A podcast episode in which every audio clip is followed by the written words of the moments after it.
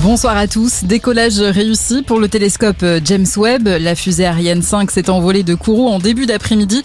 Le télescope va atteindre dans un mois une région située à 1 million de kilomètres et demi de la Terre où il sera mis en orbite. Ensuite, pendant au moins 5 ans, le James Webb va explorer l'univers et son passé. Les scientifiques espèrent obtenir des informations sur les premières lumières de l'univers et l'évolution des galaxies.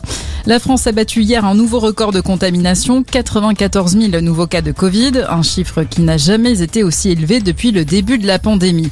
En Savoie, face à l'afflux de personnes dans les stations de ski, le masque est de nouveau obligatoire à l'extérieur, à Chambéry, Aix-les-Bains et Albertville, et il est interdit de boire ou manger debout dans les bars et les restaurants de 38 stations de ski du département.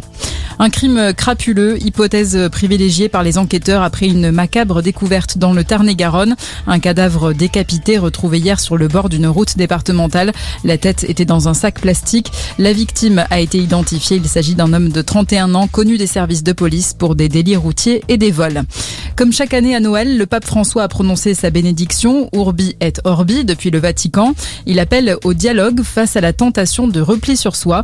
Le souverain pontife a également évoqué les relations internationales, la guerre au Yémen et le conflit entre la Russie et l'Ukraine. La Russie qui annonce justement la fin des manœuvres. 10 000 militaires sont rentrés dans leur base après des exercices à la frontière ukrainienne. Des manœuvres qui ont suscité de vives tensions et faisaient craindre une éventuelle invasion. Allez, le rugby avec le Boxing Day demain et lundi et déjà trois matchs reportés à cause de cas de Covid. Après Racing Pau et Toulon UBB, c'est le derby entre Brive et Clermont qui n'aura pas lieu.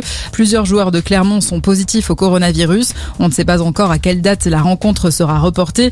Demain, en tout cas, il y aura deux matchs au programme. Toulouse, Stade français à 21h05 et juste avant à 18h, Perpignan-Castres. Bonne fin de journée à tous.